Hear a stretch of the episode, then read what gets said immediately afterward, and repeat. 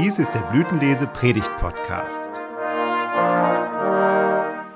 Details zum Thema dieser Folge und wer für sie redet, finden Sie in der dazugehörigen Beschreibung.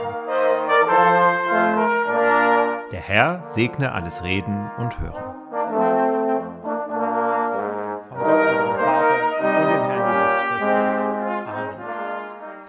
Das Wort Heiliger Schrift, das diese Predigt auslegt, steht in den Klageliedern des Propheten Jeremia, die den verlorenen Krieg und die Katastrophe des babylonischen Exils besingen. Ich werde einige Verse im Verlaufe der Andacht vorlesen. Lasst uns beten. Herr, dein Wort ist meines Fußes Leuchte und ein Licht auf meinem Wege. Amen. Liebe Brüder und Schwestern, mir fällt heute die Aufgabe zu, uns Verse auszulegen aus dem Buch der Klagelieder. Ich möchte ähm, uns anhand dieses Abschnittes einen Kontrast vor Augen führen. Was der Trost der Heiligen Schrift nicht ist und was der Trost der Bibel ist. Das Buch der Klagelieder beginnt mit folgenden Versen. Wie liegt die Stadt so verlassen, die des Volks voll war? Sie ist wie eine Witwe, die Fürstin unter den Völkern war und die eine Königin in den Ländern muss. Oh, warte mal. Ich fange nochmal von vorne an. Wie liegt die Stadt so verlassen, die voll Volks war? Sie ist wie eine Witwe, die Fürstin unter den Völkern war und die eine Königin unter den Ländern. Sie muss dienen. Sie weint des Nachts, dass ihr die Tränen über die Backen laufen. Es ist niemand unter all ihren Liebhabern, der sie tröstet. Alle ihre Freunde sind ihr untreu geworden. Sie sind jetzt Feinde. Dieser Abschnitt hat mich an ein altes Lied erinnert. Und das ist ein Tango. Schöner Gigolo, armer Gigolo, denke nicht mehr an die Zeiten, wo du als Husar, Gold verschnürt sogar, konntest durch die Straßen reiten. Uniform passé, Liebchen sagt Adieu, schöne Welt, du gingst in Fransen. Wenn das Herz dir auch bricht, zeig ein lachendes Gesicht, man zahlt und du musst tanzen. Der kleine Leutnant, der war der beste Reiter, und alle Herzen, die flogen ihm gleich zu. Er konnte küssen und tanzen wie kein zweiter, er kam und sah und siegte auch im Nu. Viel Monde hat er gekämpft in Frankreich drüben, bald an der Weichsel Piave irgendwo.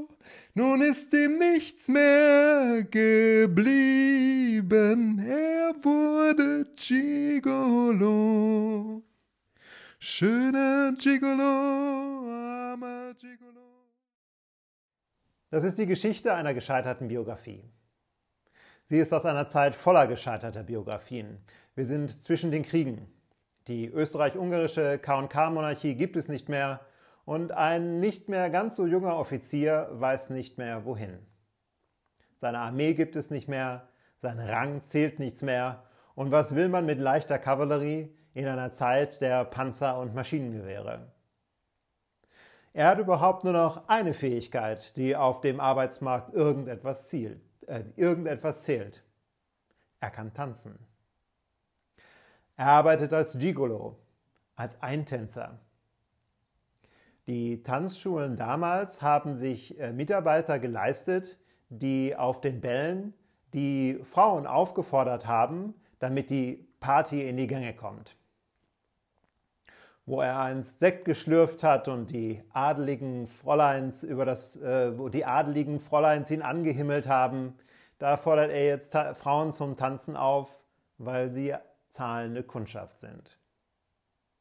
Wenn das Herz dir auch bricht, zeig ein lachendes Gesicht, man zahlt und du musst tanzen. Liebe Gemeinde, der Husarenleutnant aus dem Lied ist eine tragische Figur. Die Tragödie lebt davon, dass wir das Leben einer Figur meditieren, der es schlecht geht. Wir gehen ein Stück mit auf ihrem Lebensweg, weinen, wir weinen die Tränen, wir leiden das Leid. Und am Ende des Theaterstücks ähm, lebt der tragische Effekt davon, dass wir uns von der Figur trennen. Das geht ungefähr so. Dem Leutnant, dem Gigolo, dem geht es schlecht. Der ist echt gescheitert. Mir geht es auch nicht immer gut. Es gab in meinem Leben Momente, da bin ich so richtig gescheitert. Aber so schlimm wie dem Gigolo, so schlimm geht es mir nicht. Ich bin arm dran, aber so arm dran wie der Gigolo bin ich nun auch nicht. Der Odysseus, der hat echt Pech gehabt. Ich hatte auch schon mal Pech im Leben. Aber so viel Pech wie der Odysseus, ey, habe ich nicht gehabt. Ich bin ja wirklich manchmal ein Depp, unsensibel und ich mache auch viel falsch. Aber so ein Depp wie Homer Simpson bin ich nicht.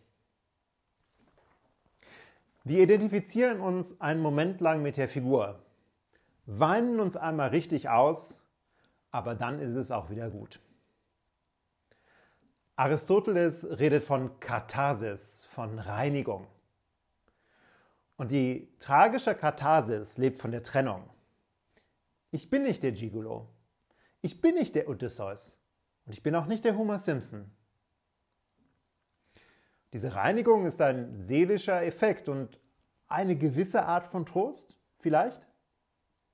Jedenfalls kann sie einem durchaus helfen, das Leben nochmal aus einem anderen Blickwinkel zu sehen. Tragödie ist eine Art und Weise, die eigene Endlichkeit zu bewältigen. Aber Trost im biblischen Sinne ist sie nicht. Biblischer Trost lebt nie von der Trennung, sondern lebt immer von der Beziehung zu Gott. Die adelige Frauenfigur, mit der die Klagelieder beginnen, die Fürstin unter den Völkern, die nun dienen muss, das ist die Stadt Jerusalem. Wir können uns aber von Jerusalem gedanklich nicht trennen. In Jerusalem steht der Tempel. Und wer sich vom Tempel trennt, der trennt sich von Gott. Wir hören diese Zeilen und im Leid der Fürstin erkennen wir unser Leid.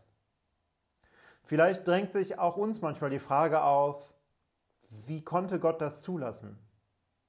Was sollte das? Die Klagelieder können so weit gehen und sagen, der Herr ist mir ein Feind geworden. Er hat Israel vertilgt. Es kann sich für einen Menschen so anfühlen, als sei Gott gegen ihn. Das dritte Klagelied fängt mit einer langen Liste an. Er hat mich geführt und gehen lassen in die Finsternis. Er hat seine Hand gewendet gegen mich und erhebt sie gegen mich Tag für Tag. Er hat mir Fleisch und Haut alt gemacht, mein Gebein zerschlagen. Er hat, er hat, er hat. Bis. Ich sprach, mein Ruhm und meine Hoffnung auf den Herrn sind dahin. Mit anderen Worten, ich habe den Glauben verloren. Das ist Vers 18. Vers 19 redet dann jemanden an.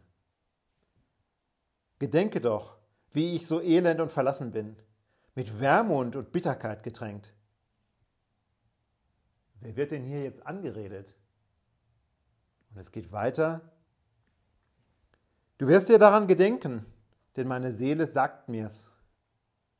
Dies nehme ich zu Herzen. Darum hoffe ich noch. Die Güte des Herrn ist, dass wir nicht gar aus sind. Seine Barmherzigkeit hat doch kein Ende. Das ist ein Gebet und ein Lobpreis. Und so geht das Gedicht weiter. Hier hat jemand eine strenge literarische Form gewählt. Man nennt das ein Akrostichon. Die Zeilen jeder Strophe beginnen jeweils mit demselben Buchstaben. A, A, A, BBB, CCC, also auf Hebräisch natürlich. Aleph, Aleph, Aleph, Beit, Beit, Beit, Gimmel, Gimmel, Gimmel. Da hat jemand eine Liste zusammengesucht von Dingen, die ihm Gott angetan hat. Das sind die ersten paar Buchstaben. Und darüber, dass er das sagt, dass er das auflistet, Buchstabe für Buchstabe, fällt er ins Gebet. Und alle anderen Buchstaben sind Lobpreis. Die Barmherzigkeit Gottes ist alle Morgen neu. Seine Treue ist groß. Der Herr ist mein Teil, spricht meine Seele, darum will ich auf ihn hoffen. Gerade war die Hoffnung auf den Herrn noch dahin. Am Anfang redet das Gedicht über Gott. Er hat seine Hand gewendet gegen mich. Er hat mein Fleisch verdorben. Nach der Wendung wird Gott angeredet. Du nahtest dich mir, als ich dich anrief und sprachst, fürchte dich nicht. Du führst, Herr, meine Sache und erlösest mein Leben. Klage, ja Anklage, die wie durch ein Wunder zum Gebet wird und endet in Lobpreis. Wir heulen uns nicht aus und ziehen uns nicht aus dem tragischen Leid zurück, sondern wir lassen uns voll ein auf das Schlimme. Und das Wunder geschieht, dass Gott uns gerade in der tiefsten Tiefe nahe ist. Wir freuen uns nicht daran, dass es anderen noch schlechter geht als uns, sondern, sondern im Glauben erleben wir das Wunder, dass Gott uns trägt, wo wir uns selber nicht tragen können. Im Johannesevangelium im 11. Kapitel steht die Geschichte von der Auferweckung des Lazarus. Seine Schwestern hatten so gehofft, dass Jesus eher kommt und Lazarus heilt. Jetzt liegt er im Grab, schon vier Tage, und da ist alle Hoffnung dahin. Und dann ist Jesus da und er sagt zu Martha, dein Bruder wird auferstehen. Ja, sagt sie, am jüngsten Tag.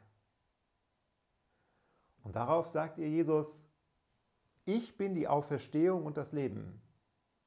Wer an mich glaubt, der wird leben, auch wenn er stirbt. Und wer da lebt und glaubt an mich, der wird nimmer mehr sterben. Glaubst du das? Und auf diese Zusage hin, im Angesicht der Verrottung, am Grab ihres Bruders, antwortet Martha, ja Herr, ich glaube. In der Tiefe der Hoffnungslosigkeit geschieht das Wunder, das sie glaubt. Wir brauchen nicht die Augen zuzumachen. Einen lieben Menschen zu verlieren, das kann sehr wehtun. Und überhaupt kann sich das Leben anfühlen, als wäre Gott gegen uns, sogar als wäre Gott unser Feind. Doch das Wunder des Glaubens geschieht. Wir legen Siegesgrenze auf die Särge im Angesicht der Verrottung treten wir an die Gräber unserer Lieben und sagen, ich glaube an die Auferstehung des Fleisches. Amen.